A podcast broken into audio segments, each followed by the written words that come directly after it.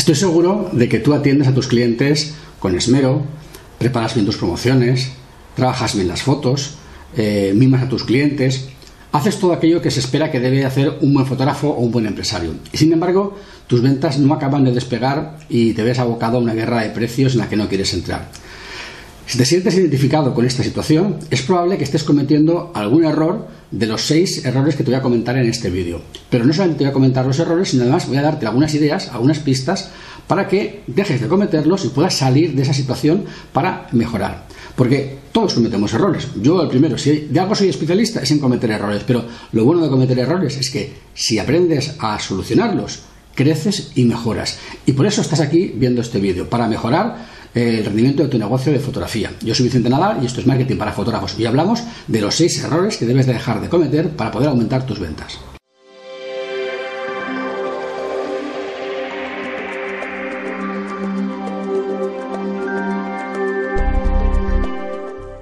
Bien, lo primero que vas a hacer es coger una libreta. Vas a tomar nota de lo que te voy a contar en este vídeo y vas a notar eh, qué cosas te voy a decir que pueden ser errores que podrías estar cometiendo. Luego, cuando acabe el vídeo, haces eh, un examen eh, de tu situación. Cierras los ojos, meditas y piensas qué estoy haciendo yo en cada una de estas seis facetas que me ha comentado Vicente en este vídeo. Mira a ver qué es lo que haces, mira a ver cómo lo haces y anota qué cosas crees tú que deberías de dejar de hacer y qué cosas crees tú que tendrías que empezar a hacer. Bien, cuando acabes de hacer ese repaso por esas seis errores que te voy a comentar, lo que tienes que hacer con, esas, con esa lista de acciones a eliminar o lista de acciones a implementar es ponerlas por orden de prioridad, aquella que de alguna manera sea la más importante porque de ellas se derivan otras. Si no puedes hacer algo y si antes no has solucionado un problema, pues ese problema evidentemente será más urgente porque de esa solución dependen los demás. Ordenados por orden y a partir de que los tengas ordenados, ponles fecha. ¿Cuándo vas a empezar a hacer esta acción? ¿Cuándo esperas tenerla terminada? ¿Qué resultados esperas obtener? Haz eso para que realmente este vídeo te sirva de ejercicio y te pueda servir realmente de utilidad. Cuando tengas puesto en tu calendario esa serie de tareas, habrá algunas que dependerán de la solución de las anteriores y no las podrás poner fecha. No importa, pero al menos tienes que tener las más urgentes, las más importantes puestas en tu calendario diciendo mañana empiezo a hacer esto y espero tenerlo terminado y mejorado a tal fecha. Tienes que hacer un cambio en tu web, tienes que hacer algún cambio en la manera de, escribir tu blog. ¿Cuándo vas a empezar a hacer esos cambios y cuándo esperas tenerlos terminados? De esa manera, eh, tú puedes empezar a marcarte unos objetivos. El marcarse un objetivo siempre es el primer paso para crecer. No tener objetivos es el primer paso para estancarse y para que tus competidores te adelanten y por tanto para decrecer. Por tanto, si quieres crecer, lo primero es tomar nota de esto, ponerle fecha en el calendario y ponerte a trabajar para mejorar. ¿De acuerdo? Bien, pues vamos a empezar ahora con los seis errores que no debes de cometer o las acciones que necesitas hacer para crecer tus ventas.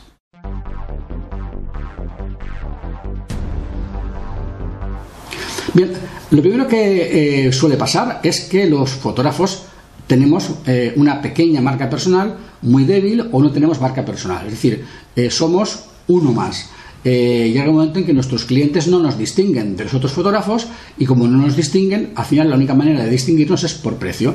Eso evidentemente es algo que eh, te perjudica. Si tus clientes no son capaces de diferenciar tu trabajo o tu estética o tu modo de ser y no te reconocen como, una, un fotógrafo con personalidad, no tienes marca, no tienes estilo, no tienes presencia, pues evidentemente la única manera de diferenciarte va a ser por el precio. Y eso eh, evidentemente tienes que evitarlo. ¿Cómo consigues evitar esa ausencia de marca personal? Bien, la mejor manera para evitar esa falta de marca personal es eh, centrarte en algo que a ti te parezca de tu trabajo que sea original y distinto. Es decir, seguro que en tus fotografías, en tu manera de trabajar, en tu gestión del día a día, eh, encuentras cosas que tú les haces de un modo que los demás compañeros no la hacen. Ese tipo de cosas que tú haces diferentes son realmente lo que forman parte de tu marca personal. A veces, por error nuestro, pensamos que nuestras diferencias, nuestras particularidades, son rarezas nuestras y que como todo el mundo hace algo, tú tienes que, digamos, esconder lo que te hace diferente para ponerte, digamos, en la lógica de los demás. Como todo el mundo tiene una cámara así, pues yo me compro la misma cámara. Como todo el mundo hace la novia puesta así, pues yo pongo la novia igual, porque de alguna manera es como, como si fuera un poco la moda. Ahora de repente la moda es que todo el mundo hace las fotos de no sé qué, pues yo hago más o menos lo mismo porque es lo que, lo que yo creo que la gente me va a pedir. Y en el fondo lo que estás haciendo es todo lo contrario. Te estás diríamos, y perdóname la expresión, no quiero ser mal educado, te estás aborregando. Y cuando te aborregas, eh, eh, te metes en el rebaño de, todos los de, todo el saco de los fotógrafos iguales y es cuando dejas de ser diferente y ya no puedes eh, tener marca personal. Debes de salir de, ese, de esa manada, debes de salir de, esa homogeneidad, debes de empezar a hacer cosas distintas. Pongo mi caso personal. Yo estaba haciendo fotografía de estudio y cada vez que hacía fotografía de estudio mi, mi cuerpo me pedía hacer fotografías cortando la cabeza. Y siempre pensaba, no, es que esto a la gente no le va a gustar. Hasta que un día me cansé dije, ya, ya me da igual, es que me apetece hacer así la foto, yo las veo así. Y yo la veía de esa manera. Bueno, empecé a hacer fotografías cortando las cabezas y ¿qué pasó?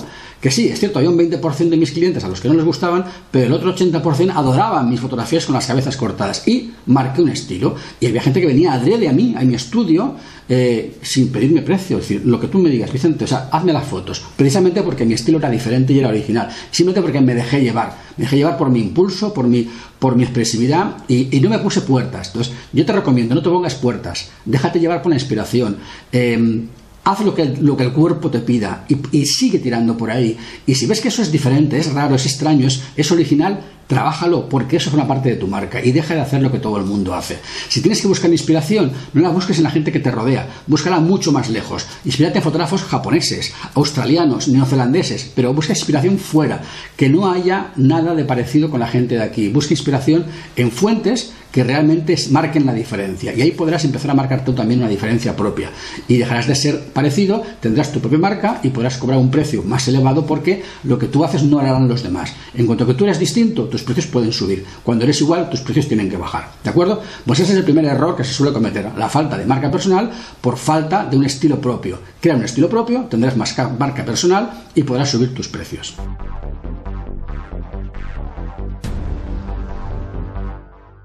El segundo error bastante común es la ausencia de propuesta de valor definida. Es decir, tú en tu página web, porque hoy en día todos los fotógrafos tenemos página web, eh, tienes una página web que es maravillosa, con muchas fotos muy bonitas, pero no explicas absolutamente nada. No dices lo que haces, no dices qué es lo que te gusta, no dices lo que quieres hacer, no propones nada. Como no propones nada, son las parejas de novios o son tus clientes de fotografía de publicidad o de lo que sea, son tus clientes los que tienen que adivinar por lo que ven en la foto, en tu página, qué quieres hacer o qué quieres proponer. O si ven que les puede parecer interesante, entonces te ponen, ponen en contacto contigo para indagar más. ¿Por qué para indagar más? Porque realmente es que no se has contado nada, solo has puesto fotos. O sea, está claro que una imagen vale más que mil palabras, pero si una persona está buscando un fotógrafo y mira muchos fotógrafos, ya ve muchas fotos, necesita algo más. Y por tanto, ese algo más es algo más de ti, de quién eres, qué es lo que haces. Y no me vale que me pongas en la página sobre ti, que te gustan los gatos, que en el monte y que la fotografía te, apasiona y que estás enamorado de la fotografía. Eso no es contar nada. Has de contar cosas específicas de tu trabajo, de cómo es tu trabajo, de cómo lo planteas, de cómo lo quieres hacer, de cómo lo quieres solucionar, de cuál es tu filosofía en el trabajo, de la fotografía. cuenta cosas concretas, de qué propuesta le haces. O sea, sé original en la propuesta y entonces tendrás evidentemente clientes que querrán tu propuesta. Hay un error eh, bastante extendido y es que si me hago una propuesta muy hacia un lado, los clientes del otro no me cogerán, por tanto no me defino y a ver si así cojo todo. Eso es justamente lo mejor para no vender nada. O sea, los clientes no quieren, en general, no quieren personas que sean tan, tan difusas y tan difuminadas que sean capaces de hacer blanco, negro, verde, rojo y azul. No, la gente quiere algo concreto, específico. Dime qué es lo que haces. Si no me gusta, buscaré otro. Pero si me gusta, estaré contigo a muerte. Y eso es lo que tú quieres. Tú necesitas fans, fanáticos, gente que esté amando lo que haces. Pero para eso tienes que definir tu propuesta, estrecharla, no ser genérica. Cuanto más genérica es, evidentemente es más ambigua, más difusa y menos le gusta a nadie, porque nadie quiere algo que sea difuso, alguien quiere algo concreto. ¿A quién le gustan las cosas difusas? Aquel que busca precio. Estamos en el punto anterior. Si tú solucionas el primer punto, el punto que hemos comentado antes de la marca personal, estarás solucionando de, de, rebote el segundo punto, porque estás creando una propuesta de valor concreta y definida. Pero debes de expresarla, no basta que esté puesta la foto y además tienes que expresarla. Solemos tener la tendencia de no expresar nada, de no contar nada, esperar que las fotos hablen por nosotros. Y eso no puede ser. No puedes tener una página web muda solo con fotos. Necesitas contar lo que haces. Si cuentas lo que haces, si cuentas lo que quieres hacer, estarás creando una propuesta de valor. Y eso también tiene que ver con otro punto que vamos a hablar luego, que es el de la ausencia de identificación del cliente ideal. La propuesta de valor específica está relacionada con el cliente al que te define, al que te diriges, pero para eso tienes que haberlo definido antes. Pero no adelantemos acontecimientos que son no de este punto. Estamos hablando de propuesta de valor Tienes que definir una propuesta de valor. ¿Cómo quieres hacer tus reportajes de boda? ¿Cómo quieres hacer tus reportajes de comunión? ¿Cómo quieres hacer tu fotografía de publicidad? ¿Cómo la haces? ¿Qué es lo que haces? ¿Qué hace que tu trabajo sea diferente de los demás? Propone algo, propone y explícalo en tu web. Y así estarás empezando a generar una conversación con tu cliente. Y tu cliente, cuando entre en tu web y vea esa conversación, responderá afirmativamente y te llamará para quedar contigo o para saber algo más de ti, más específicamente concreto. ¿De acuerdo? Propon algo concreto. Define tu propuesta.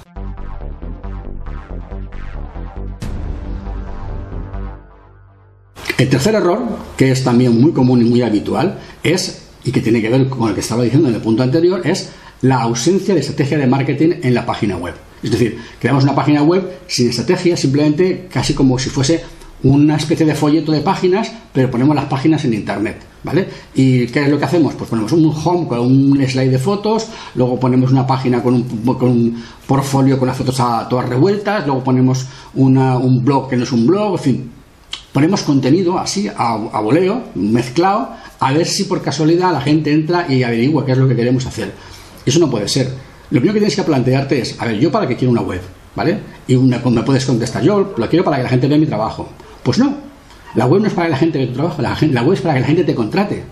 No es para que vea el trabajo, es para que te contrate el trabajo. Lo puede ver también en Internet, lo puede ver en Facebook, lo puede ver en Flickr, lo puede ver en muchos sitios.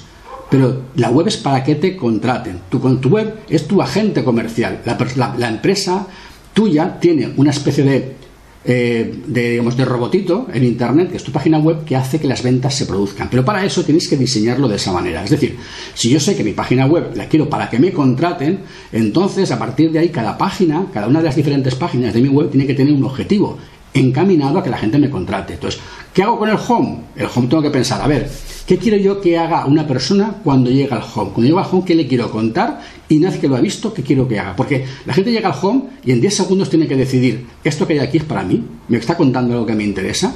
Y tú tienes que decirle algo en 10 segundos. No puedes poner un slide de 50 fotos y esperar que se vea las 50 fotos para decidir si eso es para él. No, son 10 segundos. Una foto grande, dos líneas de texto y un botón de eh, ver más. Porque si no hace muy rápido, la persona, si no le pillas, no, lo va, no va a conseguirlo.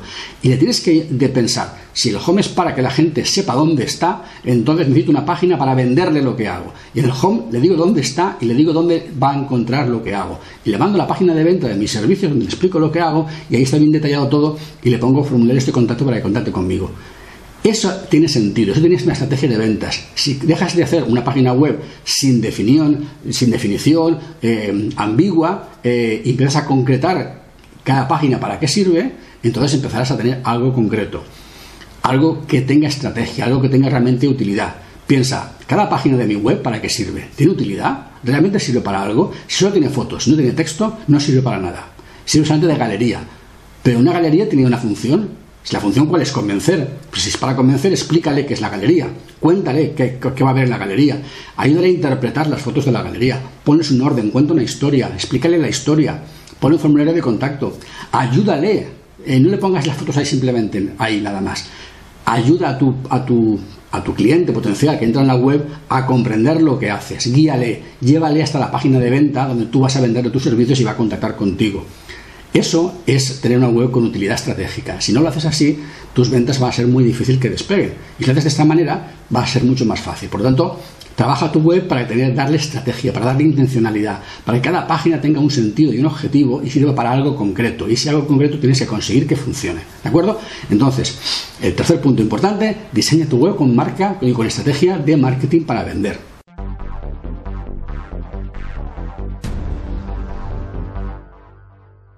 Punto cuarto, ausencia de identificación de cliente ideal, lógicamente.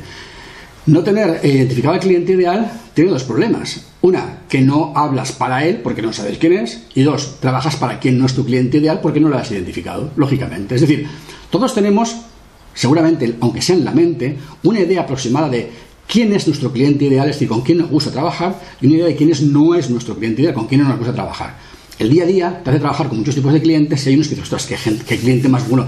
Como este, todos los que quiera. Y otro dirá, ostras, este cliente, por favor, que se marche ya, que me pague, que, que no venga más, porque es que ya no lo soporto. O sea, estás deseando no tener más veces a ese cliente. Bien, ¿qué es lo que sucede? Sin darte cuenta, tú mismo estás generando en tu mente una discriminación. ¿Qué cliente sí, qué cliente no? Pero no, lo, pero no luego tu web, tus contenidos, tus textos, tus fotos, no identifican claramente eso. Tú tienes que saber expresar en tu página web, en tus textos, en tu blog, en tus fotos, para quién sí quieres trabajar y para quién no quieres trabajar. En aquella persona con la que no quieres trabajar, al llegar a la web tiene que ver, hostia, está bueno es para mí, este no es lo que yo quiero. Y de esa manera lo rechazarás. Y al contrario, aquel cliente que sí que es para ti, se sentirá identificado con lo que ves en la web, lo que ve en la web y por tanto querrá trabajar contigo. ¿Eso que implica? Que tienes que conocer a tu cliente, tienes que saber qué es lo que le gusta, qué es lo que no le gusta, cómo se siente a gusto, eh, cómo piensa. Tienes que escribir tu web eh, como si estuvieras leyendo su mente y de esa manera se va a sentir identificado con tu tech, con tu web.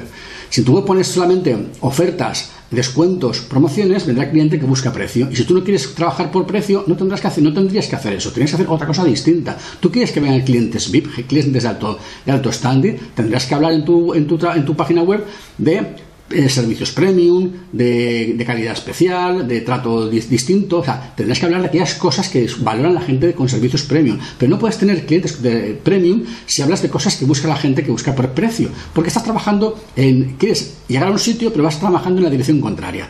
Por lo tanto, enfócate en tu cliente ideal, averigua quién es, qué es lo que es, qué espera esa persona encontrar eh, como un servicio adecuado a él y trabaja para ello. Si tú eres capaz de trabajar en un servicio en la misma línea que tu cliente ideal espera encontrar, entonces podrás trabajar para él. Pero si no lo identificas, si no sabes qué es lo que quieres, es muy difícil. Cuando empieza hoy, hoy ya mismo a tomar notas de quién es tu cliente ideal, piensa en tus clientes, tus mejores clientes, quiénes han sido, cómo se han comportado, qué es lo que les gusta, habla con ellos, pregúntales, averigua más de su vida, de su manera de ser y de pensar y empieza a pensar como ellos y empieza a ponerte en sus zapatos, en su piel, y a sentir cómo sienten ellos el trabajo tuyo y cómo influye tu trabajo en sus vidas y en su entorno. Y podrás empezar a ponerte a escribir contenido o a, elegir fotografías para tu web que estén relacionadas con su modo de ser y pensar. ¿vale? Esa identificación te hará más fácil la comunicación te será más fácil generar tu marca, te será más fácil hacer tu página web, todo será más fácil si lo identificas. Por lo tanto, es un punto muy importante y posiblemente de todos los de, esta, de este vídeo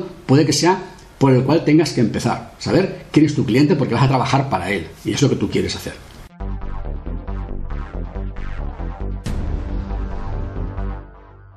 Punto número 5. Ausencia de gestión de la cartera de clientes.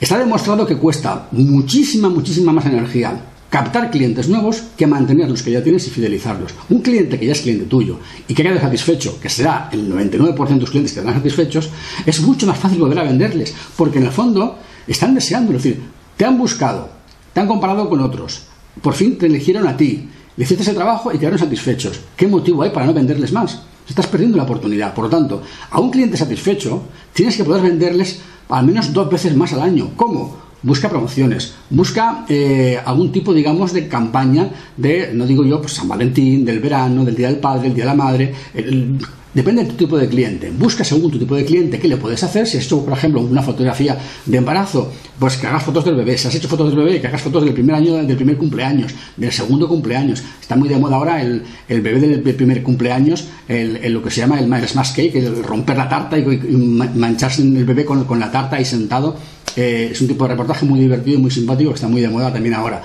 hay un montón de cosas que puedes hacer para que tu cliente no se olvide de ti y siga contratándote más veces, más a menudo. Es decir, un cliente eh, para un fotógrafo social debe de empezar cuando te conoce y debe de acabar cuando su prole te contrata a ti. Es decir, tú contratas a una pareja de novios y al final tienes que hacer la boda a sus hijos, porque realmente esa es la manera de poder generar una cartera de clientes cada vez más amplia y poder vivir cada vez mejor. Porque te cuesta menos trabajo conseguir clientes nuevos, porque cada vez vives más de tus clientes habituales. Ese es el objetivo. Pero para eso tienes que tener una estrategia. Entonces piensa, a mis clientes actuales, a los que ya lo han sido, ¿qué más les podría vender? Y piensa desde el mes de enero al mes de diciembre, ¿qué pasa en el mundo? ¿Qué fiestas hay? ¿Qué efemérides hay en tu ciudad, en tu provincia, en tu, en tu comunidad, en tu región? qué cosas suceden, y luego piensa en la vida personal de la gente, cómo es la vida de la gente y cómo puedes influir en la vida de la gente con tus fotografías. Y empieza a crear ideas, estrategias de rellamar a tu cliente para poder ofrecerle diferentes opciones e, y maneras. Sé un poco eh, pillo, eh, juega también un poco a veces a la sorpresa, al despiste. O sea, ten en cuenta que puedes utilizar un montón de técnicas de marketing para que tus clientes sigan comprándote eh, fotografía y además esto lo puedes automatizar. Acabas de marketing de modo automatizado, de modo que tú no tengas tampoco ni que preocuparte de, gestionar la cartera de clientes. Muchas de esas tareas se pueden automatizar. Por tanto, eh, piénsalo bien, dedícale tiempo a la gestión de cartera de clientes, porque al final podría ser un 30% de tu facturación o más esa parte. Y eso al final te va a liberar mucho y te va a permitir tener una, vida un poco más tranquila. Así que piénsalo. Gestiona tu cartera de clientes, busca campañas, busca promociones, busca eh, momentos durante el año para venderles más y haz una lista y prepara cómo eh, comunicársela. Seguro que de esa manera te va a ser más fácil tener una facturación mayor sin necesidad de encontrar clientes nuevos.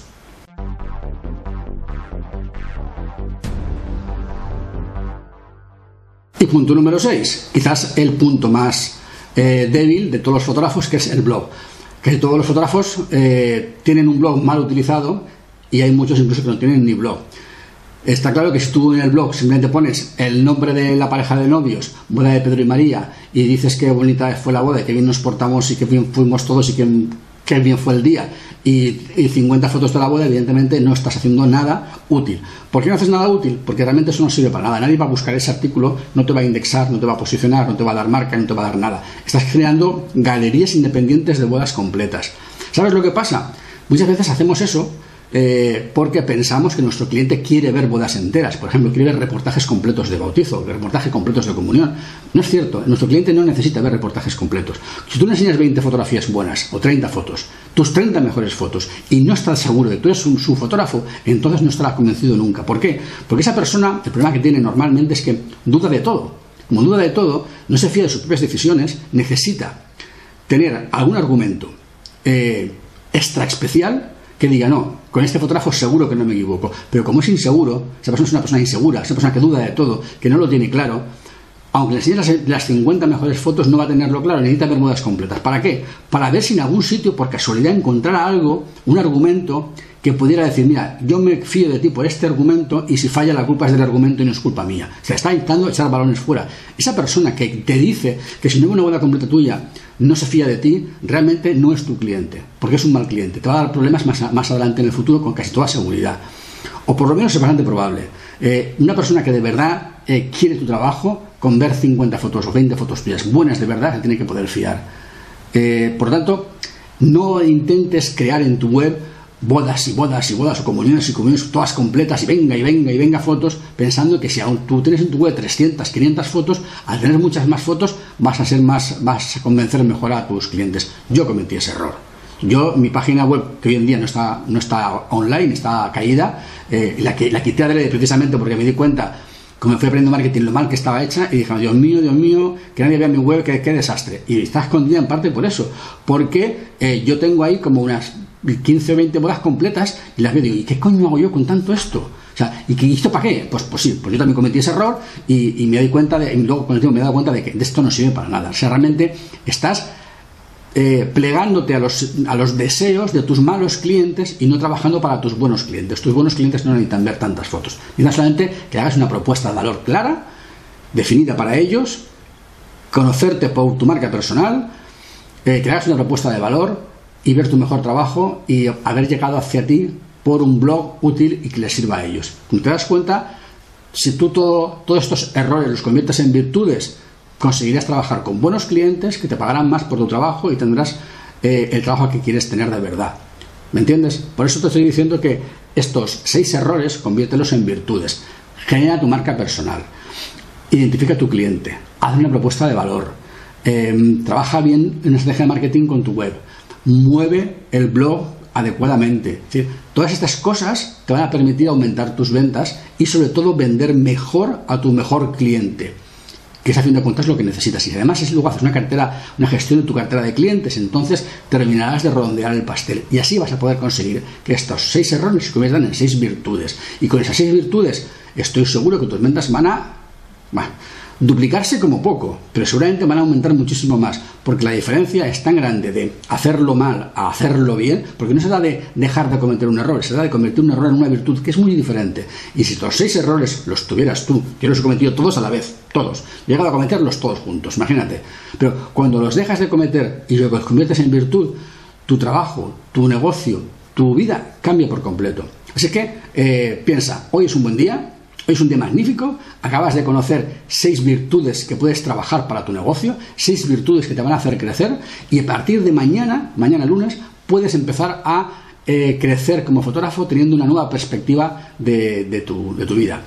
Así que eh, te propongo que conviertas estas seis, estos seis errores en seis virtudes, que hagas la lista de tareas que tienes que hacer, las pongas en tu calendario y te pongas a trabajar en ellas. Estoy seguro que en un plazo de unos meses tú te vas a dar cuenta como de repente eh, eh, un día te levantarás y dirás, ostras, mi negocio ha cambiado y mirarás la, echarás la, vista atrás y te das cuenta de que gran parte de ese cambio ha sido por los, las mejoras que has metido en tu negocio. Está claro que son muchas mejoras. Eh, hay mucho trabajo y posiblemente no te sea fácil hacerlo. Date tiempo. Eh, esto a lo mejor te puede llevar a, hacer los cambios, a lo mejor te puede dar un año. Depende de la cantidad de errores que estés cometiendo, de cómo, cómo sea tu trabajo. Pero es fácil que hacer un cambio tan grande te pueda llevar a lo mejor alrededor de un año. Pero es positivo porque a partir de ahí tu negocio va a cambiar y vas a crecer. De modo que ponte manos a la obra, anímate, ponte las pilas, trabaja y sobre todo eh, te digo que si te ha gustado el vídeo, eh, ya sabes lo que tienes que hacer, pues arriba, compártelo, déjame un comentario y cuéntame de tus errores, los tuyos propios, cuáles se parecen a estos, cómo son, si has dejado de cometer alguno, cómo lo hiciste. Eh, quiero saber un poco más de ti, ¿no? Quiero que, me cuentes, ¿no? Cómo, vives tú estos errores en tu negocio o en tu vida. Eh, si te es más difícil o más fácil resolver alguno de ellos. Eh, en fin, vamos a hacer un poquito de comentario aquí abajo en el, en el vídeo y, quiero saber un poco más de ti, ¿de acuerdo? Suscríbete al canal, por supuesto, eh, suscríbete al blog también y espero verte pronto en otro vídeo y mientras tanto me despido diciéndote lo de siempre. Sé feliz, trabaja poco y gana mucho dinero.